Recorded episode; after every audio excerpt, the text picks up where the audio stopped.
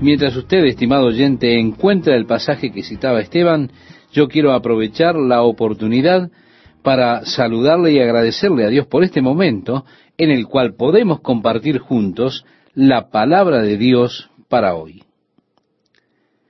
Leemos allí este pasaje, si usted me acompaña, si ya tiene su Biblia en la mano, dice así, el siguiente día, grandes multitudes que habían venido a la fiesta, al oír que Jesús venía a Jerusalén, tomaron ramas de palmera y salieron a recibirle, y clamaban, Osana, bendito el que viene en el nombre del Señor, el Rey de Israel. Y halló Jesús un asnillo y montó sobre él, como está escrito, No temas, hija de Sión, he aquí tu rey viene montado sobre un pollino de asna. Estas cosas no las entendieron sus discípulos al principio, pero cuando Jesús fue glorificado, entonces se acordaron de que estas cosas estaban escritas acerca de él y de que se las habían hecho. Juan está siendo muy honesto, muy franco aquí. Él dice, nosotros no pensamos en esas cosas hasta que Él fue glorificado. Entonces sí lo pensamos. ¿Recuerdan cuando tomamos las palmas y Él estaba montado en un asno? ¿No era lo que decía Zacarías? No temas, hija de Sión, he aquí tu rey viene montado sobre un pollino de asna. En otras palabras, Juan está diciendo que ellos no estaban deliberadamente creando la escena para cumplir la profecía. Ellos no dijeron, ¿qué es lo que la Biblia dice que seguirá después de esto? No fue, estimado oyente, una conspiración deliberada para crear el momento profético. Fue algo que ellos simplemente hicieron. Luego, ellos se dieron cuenta. Ellos dijeron, wow, estábamos cumpliendo la profecía. Y daba testimonio la gente que estaba con él cuando llamó a Lázaro del sepulcro y le resucitó de los muertos. Esto lo encontramos en el versículo 17. Ellos les decían a todos acerca de ese gran milagro. Por lo cual también había venido la gente a recibirle porque había oído que él había hecho esta señal, concluye el versículo 18. Realmente había impactado este milagro de resucitar a Lázaro de la muerte. Así que todos estaban emocionados. Pero los fariseos dijeron entre sí, ya veis que no conseguís nada, mirad, el mundo se va tras él. Habían ciertos griegos entre los que habían subido a adorar en la fiesta. Ellos no podían entrar dentro del templo. Ellos podían adorar desde el patio de los gentiles, pero no podían entrar. Estos, pues, se acercaron a Felipe, que era de Bethsaida de Galilea, y le rogaron diciendo, Señor, quisiéramos ver a Jesús. Felipe fue y se lo dijo a Andrés. Entonces, Andrés y Felipe se lo dijeron a Jesús. Jesús les respondió diciendo, ha llegado la hora para que el Hijo del Hombre sea glorificado. De cierto, de cierto os digo que si el grano de trigo no cae en la tierra y muere, queda solo, pero si muere, lleva mucho fruto. El que ama su vida, la perderá. Y el que aborrece su vida en este mundo, para vida eterna, la guardará. Él antes había dicho, todo el que quiera salvar su vida, la perderá. Todo el que pierda su vida por causa de mí, la hallará. Usted perderá su vida, pero si usted está esperando por esa nueva vida, recibirá vida eterna. Si alguno me sirve, sígame, decía Jesús, y donde yo estuviere allí también estará mi servidor. Si alguno me sirviere, mi Padre le honrará. Ahora está turbada mi alma. ¿Y qué diré? Padre, sálvame de esta hora. Mas para esto he llegado a esta hora. Recuerde, estimado oyente, lo decíamos en el programa anterior, Jesús siempre estaba diciendo, mi hora aún no ha llegado. Pero aquí Él está acercándose a su hora. Y al estar acercándose a su hora, Él comienza a atravesar esta confusión interior. Y dice, ahora está turbada mi alma. ¿Y qué diré? Padre, sálvame de esta hora.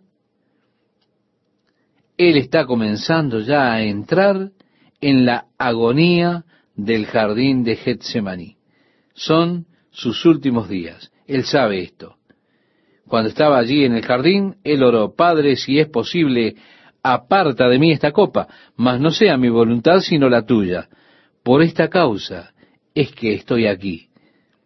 Padre, glorifica tu nombre. Así culmina el versículo 28.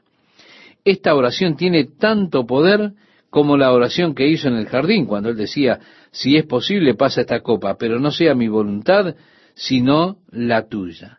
Y créame, estimado oyente, qué glorioso es cuando sometemos nuestros caminos a Dios. Dios, sálvame de esta hora, podemos decir, pero si no es así, Señor, tú solo glorifica tu nombre. El versículo 28 continuamos leyendo, entonces vino una voz del cielo, lo he glorificado y lo glorificaré otra vez. Y la multitud que estaba allí y había oído la voz, decía que había sido un trueno. Otros decían, un ángel le ha hablado. Respondió Jesús y dijo, no ha venido esta voz por causa mía, sino por causa de vosotros. En otras palabras, yo no necesito esta clase de demostraciones para creer. No fue por mi causa que vino esta voz, vino por causa de ustedes. Continúa diciendo el Señor, ahora es el juicio de este mundo, ahora el príncipe de este mundo será echado fuera. Ellos han estado diciendo, sálvanos ahora. Y él dice, no, puesto que es el juicio de este mundo, porque el príncipe del mundo mismo habrá de ser echado fuera. Jesús habrá de ser despreciado y rechazado de los hombres como él decía a continuación, y yo, si fuere levantado de la tierra, a todos atraeré a mí mismo. El grano de trigo muere y lleva mucho fruto. Él decía, seré levantado de la tierra y os atraeré a mí mismo. Y decía esto dando a entender de qué muerte iba a morir. Cuando él dijo si fuere levantado, él estaba hablando acerca de seré levantado en una cruz, moriré en una cruz. Desafortunadamente, muchos ministros cristianos toman este término si fuere levantado y lo interpretan como la exaltación de Jesús, diciendo, si tan solo levantamos a Jesús delante de las personas, si exaltamos a Jesús, Él atraerá a todos hacia Él. Así que lo que debemos estar haciendo es exaltando a Jesús delante de las personas y levantando a Jesús delante de las personas para que todos sean atraídos a Él. Pero esto no es lo que Jesús está diciendo. E incluso hay algunas canciones que son casi blasfemas si usted se pone a pensar. Esas canciones dicen, levantémoslo más alto, más alto para que todo el mundo pueda verlo. Jesús solamente está hablando acerca de su muerte en la cruz. El grano de trigo cayendo al suelo que traerá más fruto. Y no exaltando a Jesús o levantándolo delante del mundo. No, no se refiere a eso. Es una desafortunada opinión que muchas personas tienen. ¿Por qué? Porque no han leído el versículo siguiente. Ellos solo toman esta declaración de Jesús. Y yo, si fuere levantado de la tierra, a todos atraeré a mí mismo. Oh, muy bien. Entonces dicen, levantemos a Jesús. Pero no, Él está hablando acerca de la cruz. Si yo digo, levantemos a Jesús, estoy diciendo, pongamos a Jesús en una cruz. Así que leemos a continuación, decía esto, dando a entender de qué muerte iba a morir.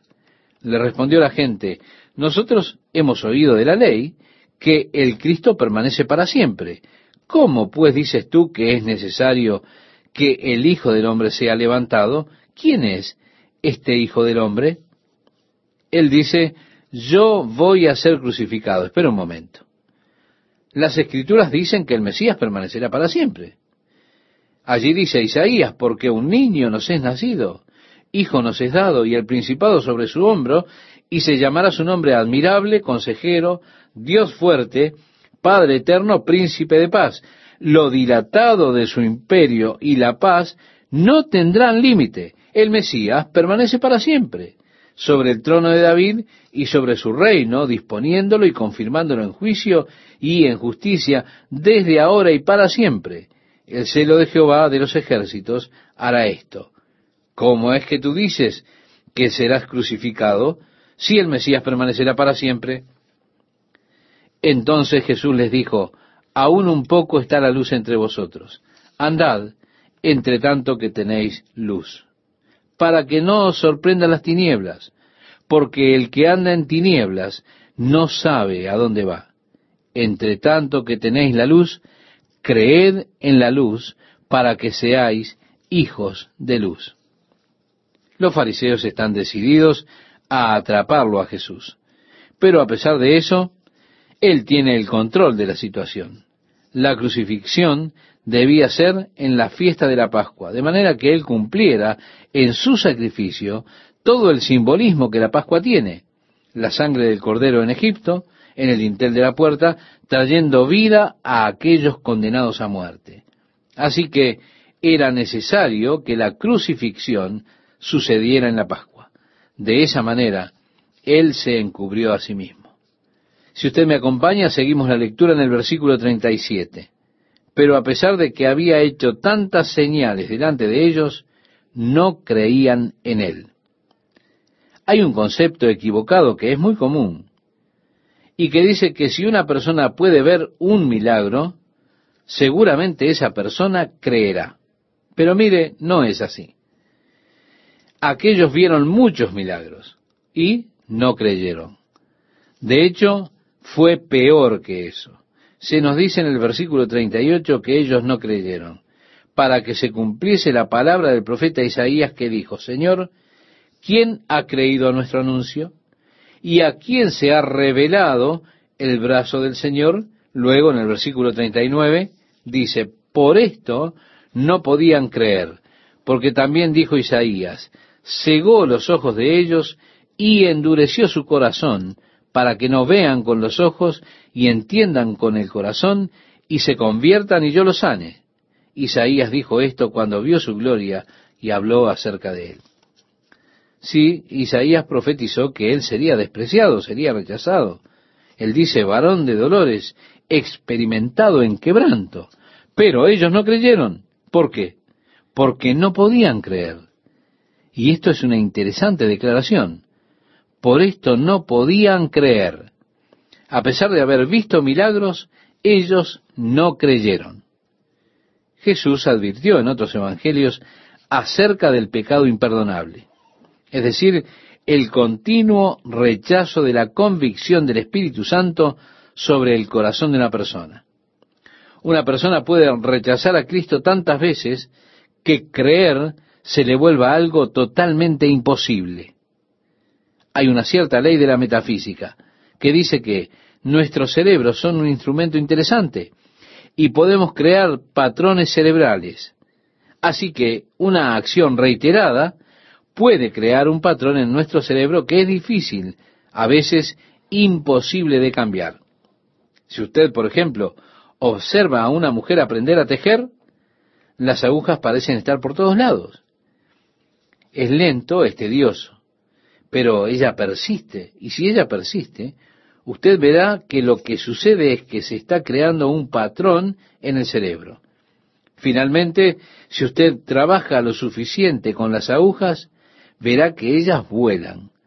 Y ella podrá estar hablando, mirando la televisión, haciendo este, mirando con los ojos otras cosas, y las agujas se moverán porque el tejido está tan arraigado en el cerebro de esta persona que ella ni siquiera tiene que pensar en ello para hacerlo.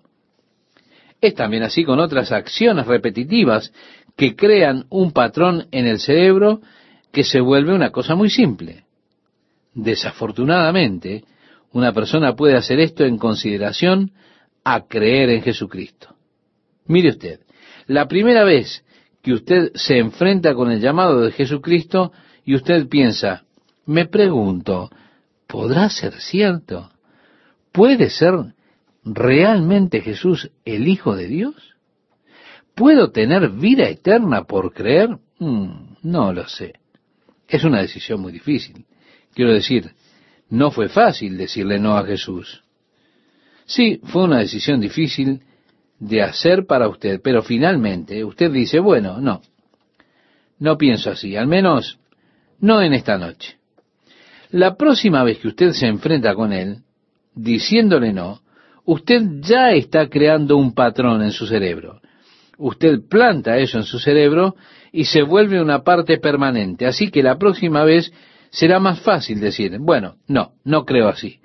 No en esta noche. Y cada vez que usted dice no, ese patrón se hace más profundo dentro de su cerebro, hasta que usted se enfrenta con la evidencia inapelable que presenta la palabra de Dios en cuanto a que Jesucristo es el Hijo de Dios y usted no puede vencer ese patrón. Esta es la condición en la que estaban los fariseos. Aquí hay un hombre resucitado de la muerte, Lázaro. Es una evidencia que ellos no pueden negar. Ellos podían deshacerse de eso matándolo, pero no podían negarlo. Aún así, ellos no podían creer. Habían llegado ya muy lejos. Ya no podían revertirlo en este punto. Es extremadamente significativo que nueve de cada diez decisiones que son hechas por Jesucristo son hechas cuando la persona es aún adolescente. Vea usted, antes de que ese patrón se vuelva muy profundo, nueve de diez decisiones son hechas durante los años de la adolescencia. Al ir creciendo, ese viejo patrón se hace más y más y más profundo hasta que estadísticamente la salvación se vuelve un imposible pero Dios es un Dios de gracia. Y así muchas veces vemos a personas de 80, 90 años y más viniendo a Jesús. Esto es realmente un milagro. Estadísticamente es imposible, pero Dios no está limitado a las estadísticas. Matemáticamente usted puede mostrar la imposibilidad de que una persona de 70 años, 80, 90 acepte a Jesucristo, pero sucede. ¿Y qué puede decir usted? puede decir que Dios es un Dios de milagros. La salvación es un milagro. Pero ellos no podían creer. Seguimos en el versículo 42, estimado oyente, donde dice, con todo eso aún de los gobernantes, muchos creyeron en él, pero a causa de los fariseos no lo confesaban, para no ser expulsados de la sinagoga. Este es un versículo trágico en las Escrituras y dice, porque amaban más la gloria de los hombres que la gloria de Dios. Ese ha sido el justo castigo de un gran número de personas. Jesús clamó y dijo, el que cree en mí, no cree en mí, sino en el que me envió. Y el que me ve, ve al que me envió. Yo, la luz, he venido al mundo para que todo aquel que cree en mí no permanezca en tinieblas. El apóstol Pablo dijo, mas vosotros, hermanos, no estáis en tinieblas para que aquel día os sorprenda como ladrón, porque todos vosotros sois hijos de luz e hijos del día. No somos de la noche ni de las tinieblas. Esto lo puede encontrar en la primera carta que escribió el apóstol Pablo a los tesanonicenses en el capítulo 5, versículos 4 y 5, si los quiere apuntar. Haciendo referencia a la declaración de Jesús aquí en Juan, capítulo 12. Ahora leemos, al que oye mis palabras y no las guarda, yo no le juzgo, porque no he venido a juzgar al mundo, sino a salvar al mundo. ¿Cuántas veces él ha dicho esto? El que cree en mí no es condenado, mas el que no cree ya es condenado. No he venido a condenar al mundo, sino para que el mundo a través de mí sea salvo. Aquí hace referencia a su ministerio nuevamente. Esto fue al comienzo de su ministerio, cuando le habló a Nicodemo en el capítulo 3 de Juan, recuerda, él le decía, porque de tal manera amó Dios al mundo que ha dado a su Hijo unigénito, para que todo aquel que en él cree no se pierda, mas tenga vida eterna, porque no envió Dios a su Hijo al mundo para condenar al mundo, sino para que el mundo sea salvo por él. El que en él cree no es condenado, pero el que no cree ya ha sido condenado porque no ha creído en el nombre del unigénito Hijo de Dios. Al que oye mis palabras y no las guarda, yo no le juzgo, porque no he venido a juzgar al mundo, sino a salvar al mundo. He allí su gloriosa misión.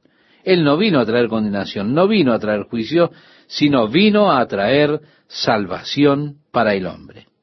Ahora bien, Él volverá, y cuando Él vuelva otra vez, será para juzgar. Pero en su primera venida, la misión de Jesús era la salvación de los hombres. En el versículo 48 leemos, El que me rechaza y no recibe mis palabras, tiene quien le juzgue.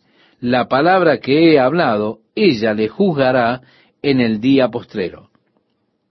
Cuando usted sea juzgado, será juzgado por la palabra de Dios. Si usted no cree, eso será lo que lo juzgará. Porque yo no he hablado por mi propia cuenta, decía Jesús.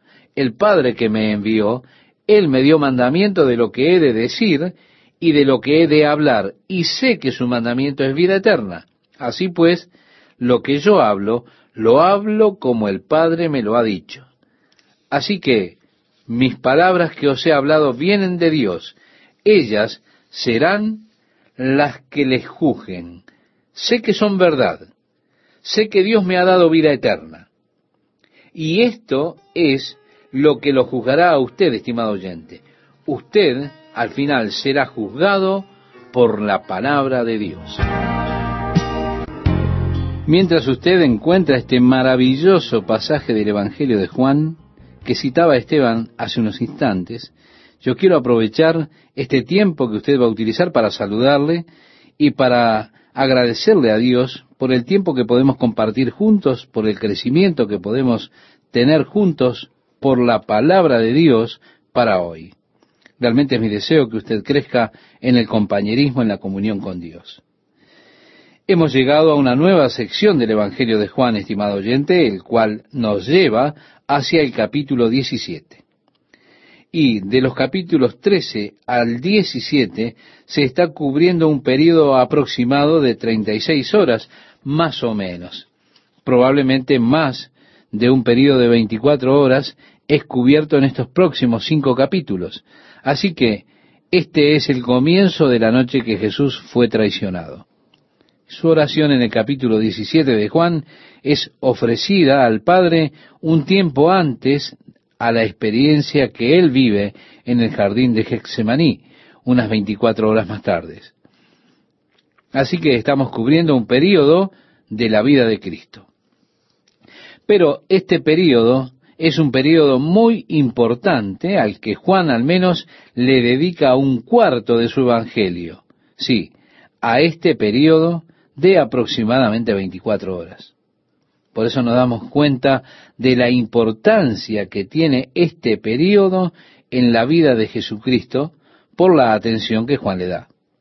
Así que es bueno para nosotros que miremos cuidadosamente estas cosas que fueron registradas en este periodo de tiempo en particular. Seguramente estamos siendo expuestos a la contemplación del mismo corazón de Jesús el libro de Apocalipsis es el correr el velo de Jesucristo. Pero esto nos devela a nosotros a Jesús cuando tengamos esta contemplación maravillosa del corazón de Jesús.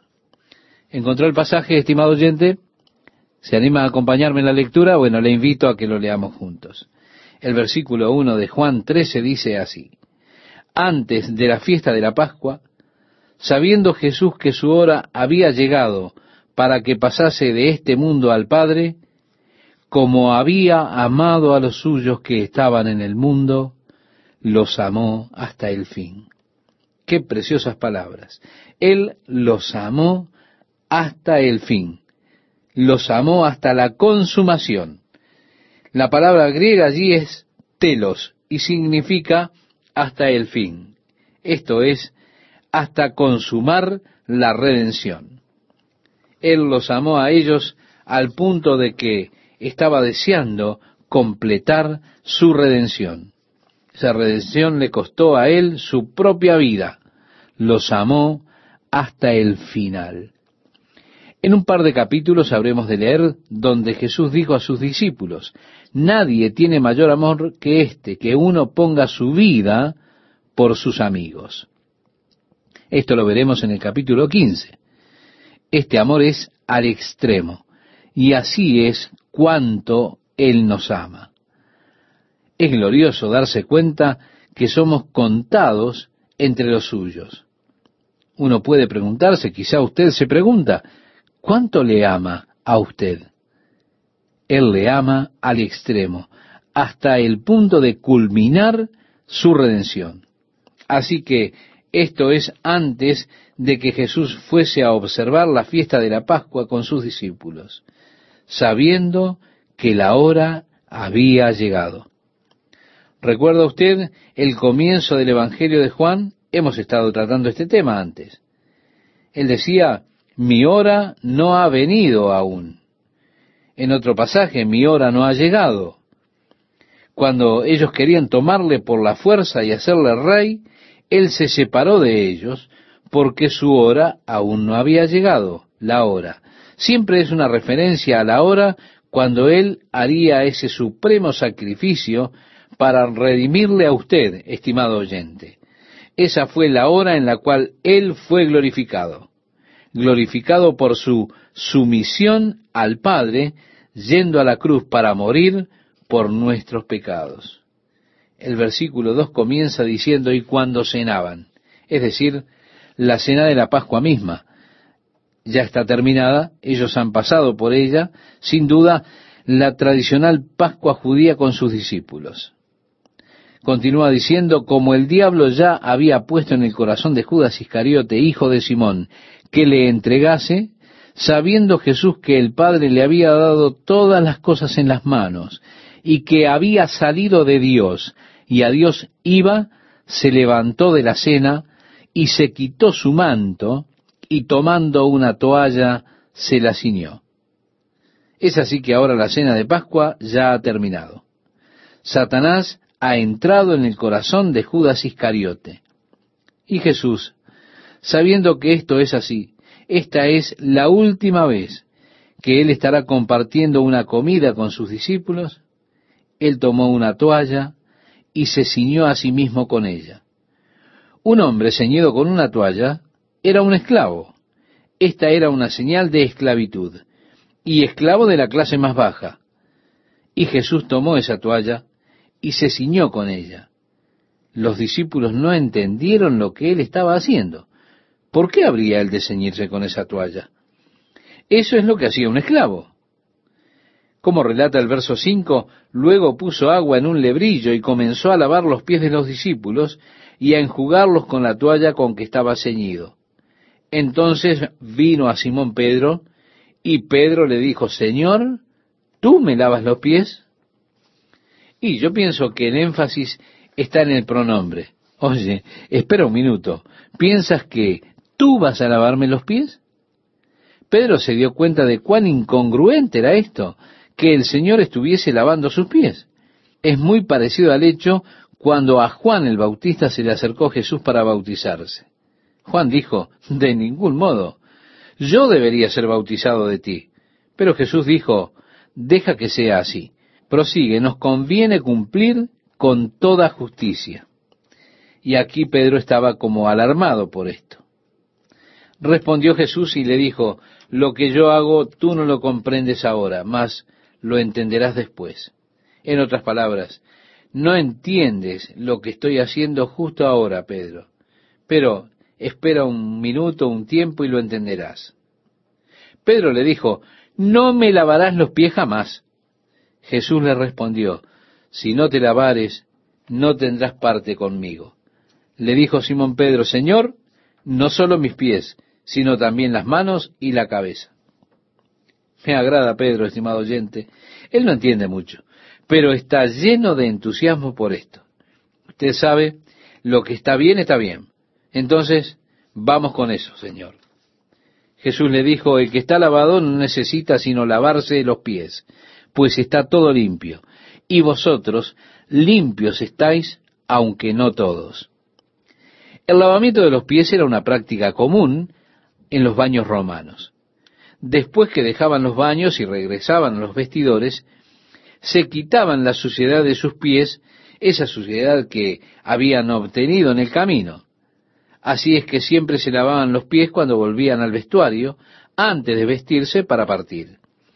Ese sería su primer acto una vez que regresaba al vestuario, el remover la suciedad que habían adquirido en las plantas de los pies. caminando hacia allí. Estaban totalmente limpios ellos, habían estado en el baño, por quizá una hora o dos, pero cuando venían levantaban alguna suciedad, alguna impureza por caminar hasta allí.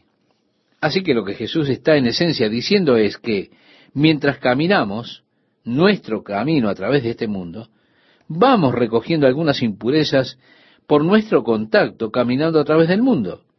Pero esa impureza es sólo superficial, no está en la cabeza, no está en la mente, están en mi vida, es simplemente lavar los pies. En tanto sus pies están lavados, es todo lo que usted necesita. Su corazón está limpio, su mente ya está limpia. Simplemente deshágase de esa mugre. Venir a la iglesia es esa clase de experiencia. Nos estamos mezclando con el mundo toda la semana. Hemos oído un lenguaje obsceno. Al caminar en el mundo tenemos esa suciedad que es superficial. Y es simplemente bueno venir y sentarse allí en la presencia del Señor, venir a la iglesia. Jesús dijo, ahora vosotros estáis limpios por la palabra que os he hablado. Sí, dejemos que la palabra de Dios de alguna manera nos limpie, ¿se da cuenta? Y que usted sienta esa limpieza de la palabra de Dios cuando nos congregamos juntos en el santuario. Qué bueno que es. Así que Jesús dijo, no es un tema de limpieza física ahora, no se trata de eso. Te digo, no entiendes lo que estoy haciendo, Pedro. Jesús dijo, ustedes están limpios, pero no todos. ¿Por qué? Porque sabía quién le iba a entregar. Por eso dijo, no estáis limpios todos. Así que, después que les hubo lavado los pies, tomó su manto, volvió a la mesa. Él lo había dejado de lado para poder ceñirse con la toalla y así tomar el lugar de un esclavo. Así ahora, él ha tomado nuevamente sus vestiduras y se sienta a la mesa. Y les dijo, ¿sabéis lo que os he hecho? Ahora, estoy sorprendido de que Pedro no dijese, sí, me doy cuenta, me lavaste mis pies. Pedro perdió la conciencia por completo a estas alturas. Y Jesús le dijo, vosotros me llamáis maestro y señor y decís bien porque lo soy. Están en lo correcto cuando me llaman maestro y señor. Soy su maestro y señor. Y entonces dice Jesús, si yo, el Señor y el Maestro, he lavado vuestros pies, vosotros también debéis lavaros los pies los unos a los otros, porque ejemplo os he dado para que como yo os he hecho, vosotros también hagáis. De cierto, de cierto os digo, el siervo no es mayor que su Señor, ni el enviado es mayor que el que le envió.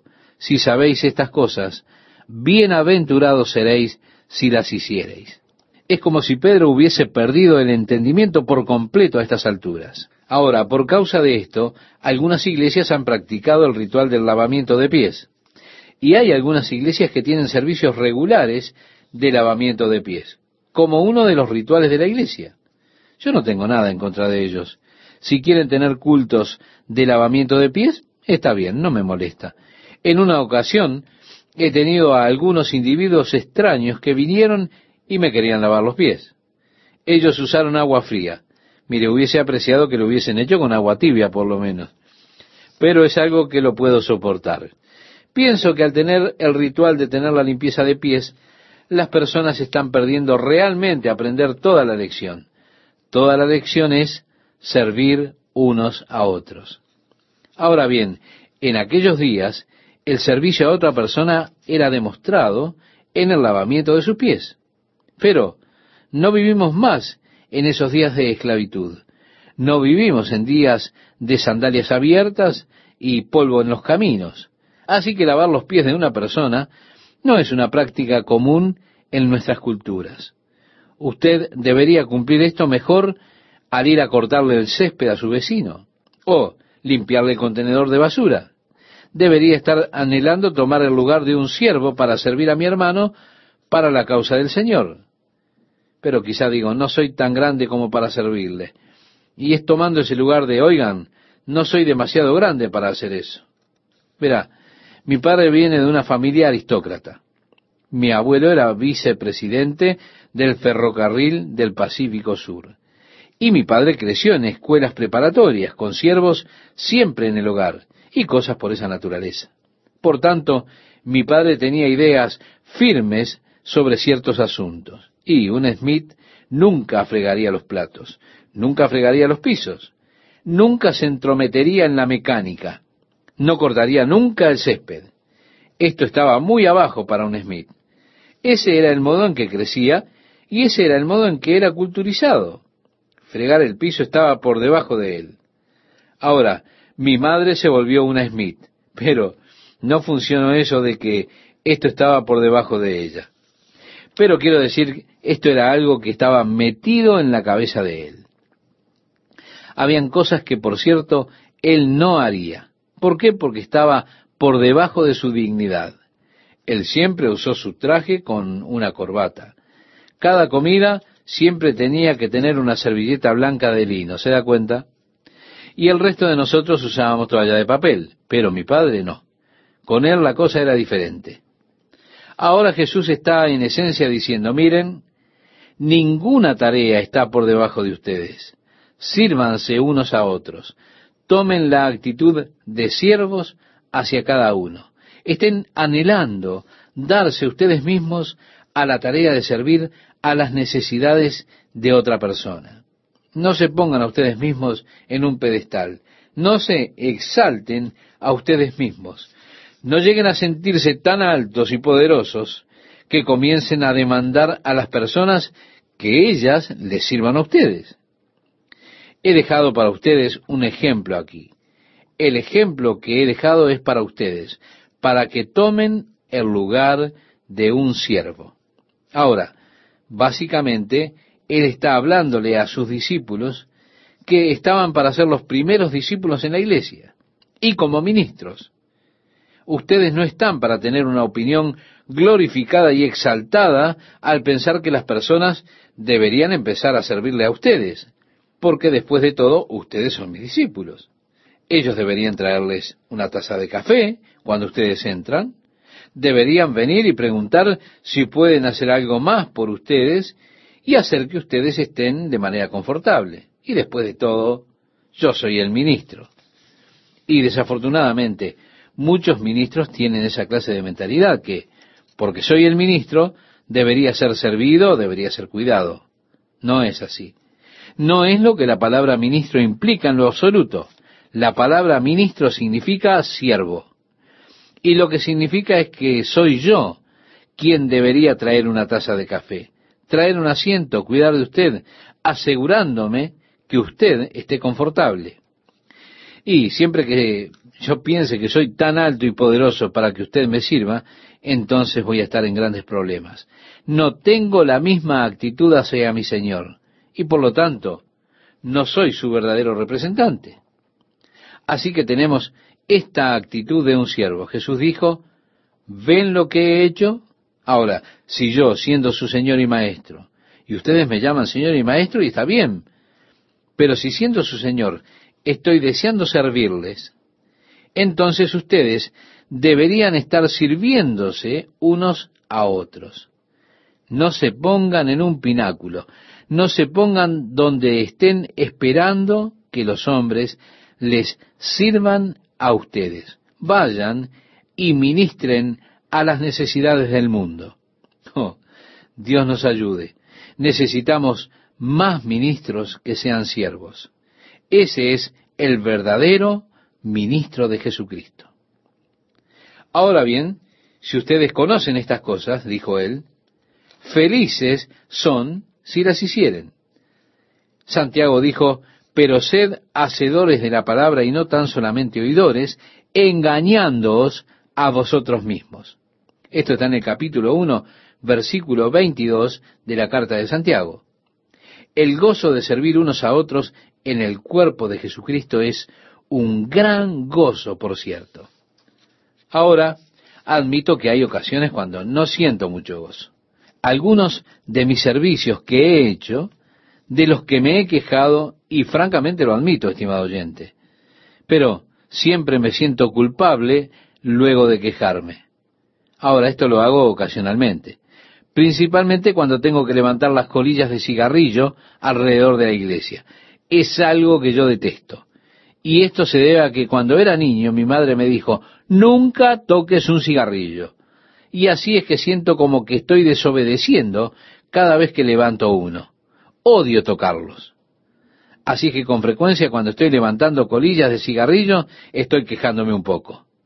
Hasta que el Señor me habla y me dice, ¿para quién estás haciendo eso? Y yo digo, lo estoy haciendo para ti, Señor, para nadie más. Entonces es como que Él me dice, ¿y por qué te quejas? No sé, lo siento, Señor, perdóname. Pero por lo general hallo mucho gozo en servir, porque Jesús dijo, de cierto os digo, que en cuanto lo hicisteis a uno de estos mis hermanos más pequeños, a mí lo hiciste. Así que estoy sirviendo al Señor al servir a mi prójimo. ¿Qué tal amigas, amigos, cómo están? Mientras ubican este capítulo 13 de Juan allí en su Biblia, quiero animarle para que siga con nosotros a través de estos estudios apasionantes en esta emisión, en este programa que hemos denominado La Palabra de Dios para hoy. Bien, ¿ya encontró el pasaje? ¿Se anima a acompañarme a leerlo juntos? Dice así, antes de la fiesta de la Pascua, sabiendo Jesús que su hora había llegado para que pasase de este mundo al Padre, como había amado a los suyos que estaban en el mundo, los amó hasta el fin. Él los amó hasta el fin. La palabra griega que se utiliza allí es telos, y significa hasta el fin, o sea, hasta el fin de su redención. Él los amó hasta el punto que Él deseaba completar la redención nuestra, la cual le costó a Él, como sabemos, su propia vida. Sí, los amó hasta el fin. Esto es antes de la fiesta de la Pascua, ocurre allí esta Pascua que Jesús pasaría con sus discípulos sabiendo que había llegado la hora. ¿Recuerda usted que desde el comienzo del Evangelio de Juan hemos estado tratando con el tema de mi hora aún no ha llegado? Por ejemplo, cuando ellos estaban forzando para hacerlo a él rey, y él se apartó de ellos porque porque su hora no había llegado aún. ¿Recuerda? Esa hora siempre fue una referencia a la hora cuando Él haría ese sacrificio supremo por nuestra redención. Esa fue la hora en la cual Él habría de ser glorificado. Glorificado por su sumisión al Padre, yendo a la cruz y muriendo allí por nuestros pecados. Continúa el versículo 2 diciendo, y cuando cenaban. Esto es la cena de Pascua misma. Esta cena había terminado. Ellos habían tenido, sin duda, la tradicional fiesta de Pascua judía. Y cuando cenaban, como el diablo ya había puesto en el corazón de Judas Iscariote, hijo de Simón, que le entregase, sabiendo Jesús que el Padre le había dado todas las cosas en las manos, y que había salido de Dios y a Dios iba, se levantó de la cena, y se quitó su manto, y tomando una toalla, se la ciñó. Así que reiteramos, la cena de Pascua había terminado. Satanás había entrado en el corazón de Judas Iscariote. Y Jesús, sabiendo que esto era así, esta es la última vez que él habría de compartir una comida con sus discípulos. Entonces él tomó una toalla y se la ciñó a sí mismo. Este era el símbolo de un siervo, de un esclavo del más bajo nivel. Y Jesús tomó esta toalla y se la ciñó.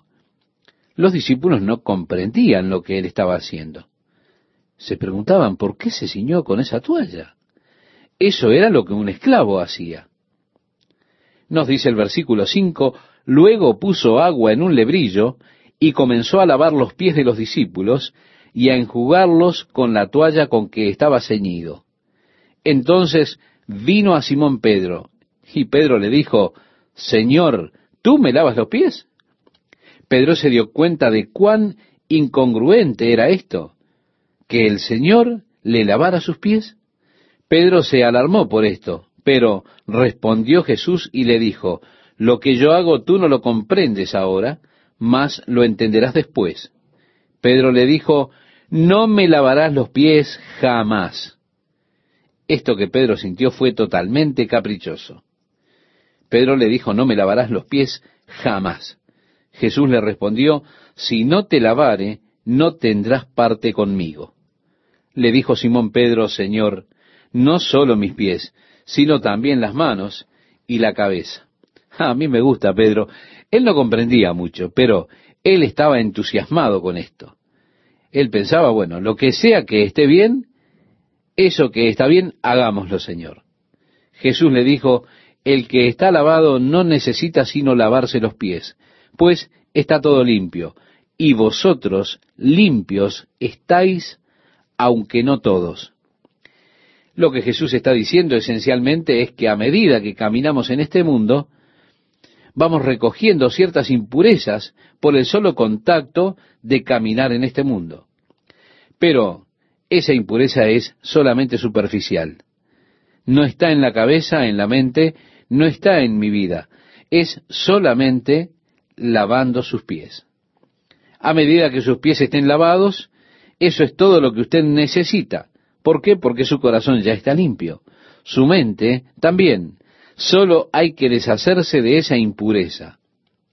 Y yendo a la iglesia vivimos esta clase de experiencia.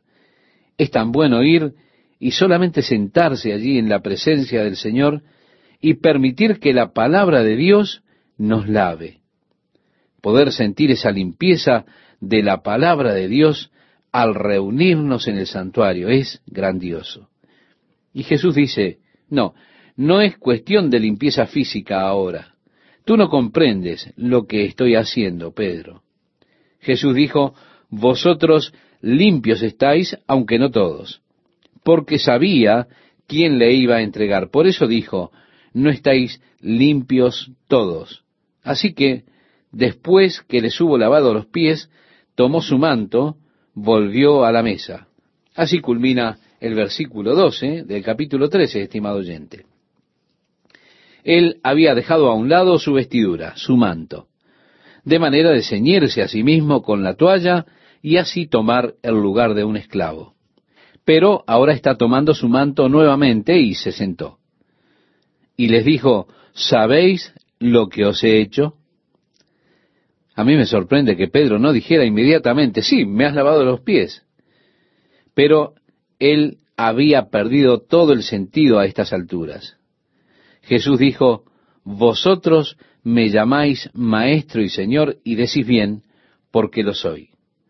Ustedes están en lo cierto al llamarme maestro y señor. Yo soy su maestro y señor. Pues si yo, el señor y el maestro, he lavado vuestros pies, vosotros también debéis lavaros los pies los unos a los otros. Porque ejemplo os he dado para que como yo os he hecho, vosotros también hagáis.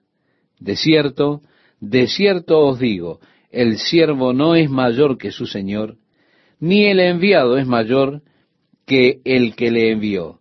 Si sabéis estas cosas, bienaventurados seréis si las hiciereis. Debido a esto, algunas iglesias han practicado el ritual de lavar los pies. Hay algunas iglesias que tienen servicios de lavado de pies como un ritual. Pero yo creo que teniendo el ritual de lavar los pies, las personas están realmente perdiéndose toda la lección que encontramos en este ejemplo. La lección es servir unos a otros. En aquellos días, el servirse unos a otros era demostrado lavándose los pies. Pero nosotros no vivimos en esos días de esclavitud y no vivimos en los días en que se anda de sandalias abiertas y se tienen caminos polvorientos. Así que lavar los pies de una persona no es una práctica general en nuestra cultura. Usted cumplirá mejor con esto si le arregla a su vecino el césped o le limpia su vereda. La verdad es que yo no soy tan importante o tan grande, quizá pueda decir usted, que no pueda servirle en sus necesidades.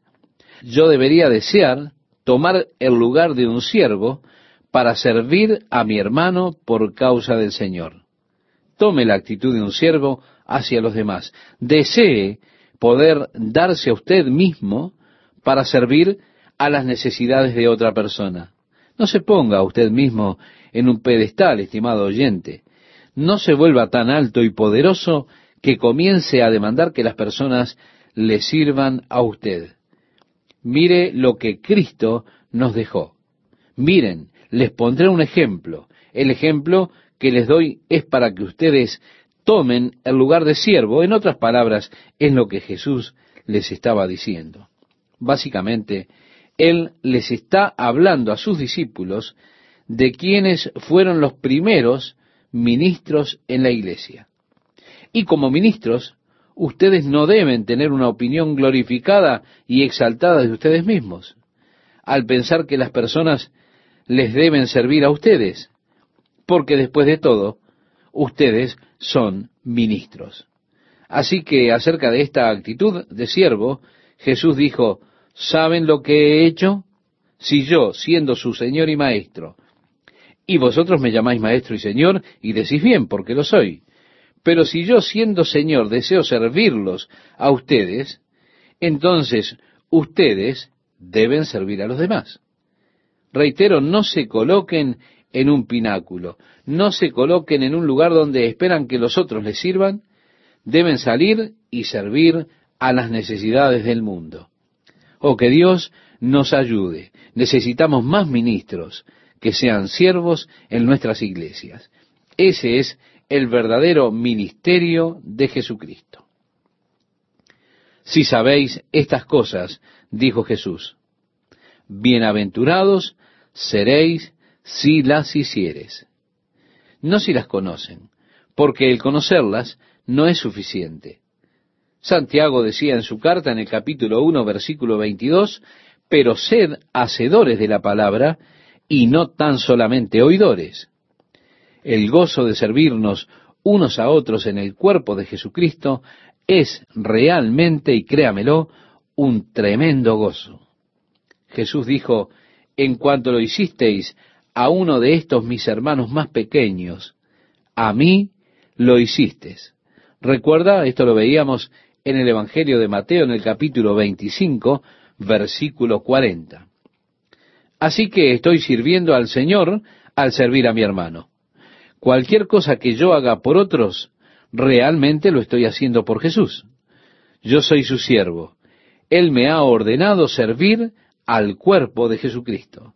Así que, siendo su siervo, solo estoy obedeciendo sus órdenes de servir al cuerpo de Cristo. Y al servir al cuerpo de Cristo, reitero, realmente lo estoy sirviendo a Jesús. Así que usted no puede separar estas cosas. Está todo junto. Seguimos la lectura en el versículo 18.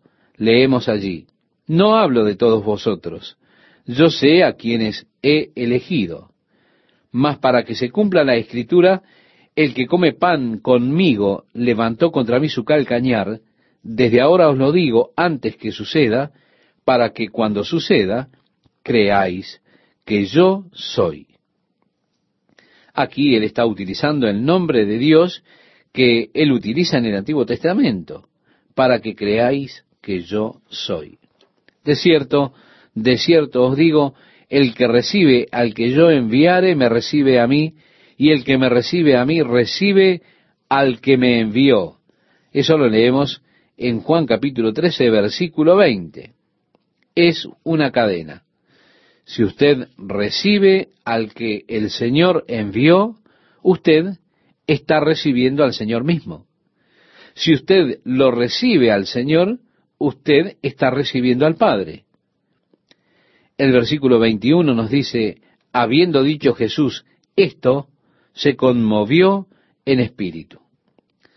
A pesar de que él sabía que Judas iba a traicionarlo, y a pesar de que él había escogido a Judas, sabiendo que la escritura debía cumplirse, él lo escogió, porque las escrituras dicen que el que come pan conmigo levantó contra mí su calcañar. Pero aún así, esto conmovió a Jesús. El hecho que Judas hiciera esto luego de haber estado con él tanto tiempo.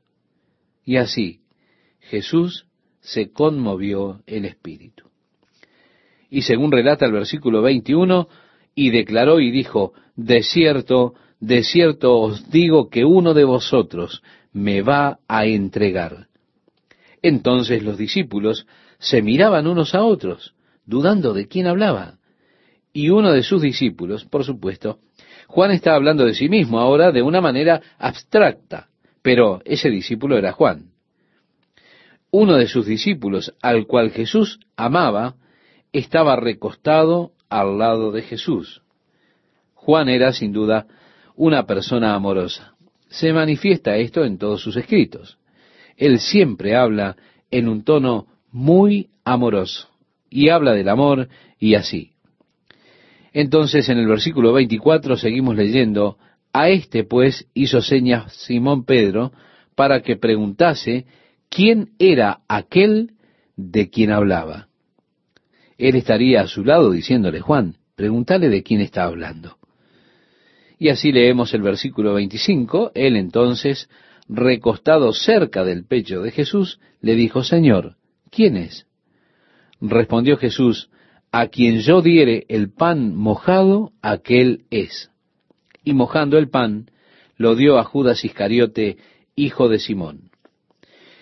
El remojar el pan, estimado oyente, y entregárselo a una persona en aquellos días, era equivalente a brindar con una persona en el día de hoy.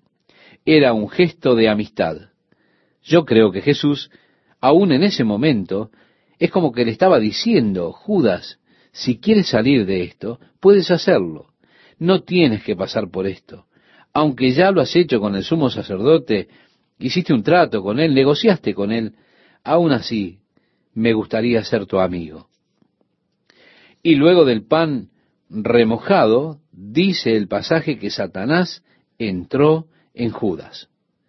Y Jesús le dijo, lo que vas a hacer, hazlo pronto. Así que nadie en la mesa sabía lo que Jesús estaba diciendo, a qué se refería. Algunos de ellos pensaron, porque Judas era el tesorero, que Jesús lo enviaba para comprar alimentos, o tal vez para dar algo a los pobres, porque era la fiesta de la Pascua. El verso 27 leemos, cuando él pues hubo tomado el bocado, luego salió, y era ya de noche. Entonces cuando hubo salido, dijo Jesús, ahora es glorificado el Hijo del Hombre, y Dios es glorificado en él. La hora ha llegado, seré glorificado, en otras palabras. ¿Cómo? Extrañamente, siendo crucificado. El versículo 33 comienza con esta palabra, hijitos. Y este es el único momento en que Jesús utiliza este término es un término muy tierno, que ya lo hemos comentado cuando estudiábamos la primera carta de Juan. Juan lo utiliza en sus otras epístolas. Tecnon, los hijitos. Aún estaré con vosotros un poco, me buscaréis, pero como dije a los judíos, así os digo ahora a vosotros, a donde yo voy, vosotros no podéis ir. Tan solo en un momento ustedes han de buscarme, pero donde yo voy, ustedes no pueden venir. El verso 34 leemos y nos dice, un mandamiento nuevo os doy, que os améis unos a otros, como yo os he amado, que también os améis unos a otros. En esto conocerán todos que sois mis discípulos, si tuviereis amor los unos con los otros. Sí, el nuevo mandamiento es una clase de mandamiento con todo incluido. ¿Por qué? Porque usted no tiene que preocuparse acerca de no mentirás, no robarás, no darás falso testimonio en contra de tu prójimo, no codiciarás, no cometerás adulterio. Usted no tiene que preocuparse por todos ellos si usted obedece este mandamiento. ¿Cuál es? Que os améis unos a otros como yo os he amado. Este es el amor supremo. Es un amor con entrega. Esta es la clase de amor que Él quiere que tengamos nosotros los unos por los otros. Con esta señal, el mundo ha de conocer que somos verdaderos discípulos de Jesucristo, cuando tengamos esta clase de amor. Yo no creo que tengamos esta clase de amor, estimado oyente. Nosotros lo vemos aquí y allá en pequeñas cantidades. Vemos algunas demostraciones de él, pero en grandes cantidades yo no lo creo. Tenemos un largo camino por andar, porque su amor por nosotros fue un amor supremo, fue un amor con sacrificio. Él se dio a sí mismo por nosotros porque nos amó. Y esta es la clase de amor que debemos tener así como Él nos amó. Juan, al escribir su epístola, dijo, nosotros sabemos que hemos pasado de muerte a vida en que amamos a los hermanos. Así que nuestro amor por los demás es, primeramente, una señal para el mundo por la cual ellos pueden darse cuenta que somos los discípulos de Cristo. Pero en segundo lugar, también se vuelve una señal inclusive para nosotros. ¿Por qué? Porque yo sé que he pasado de muerte a vida debido a ese amor que Dios ha puesto en mi corazón por la familia de Dios.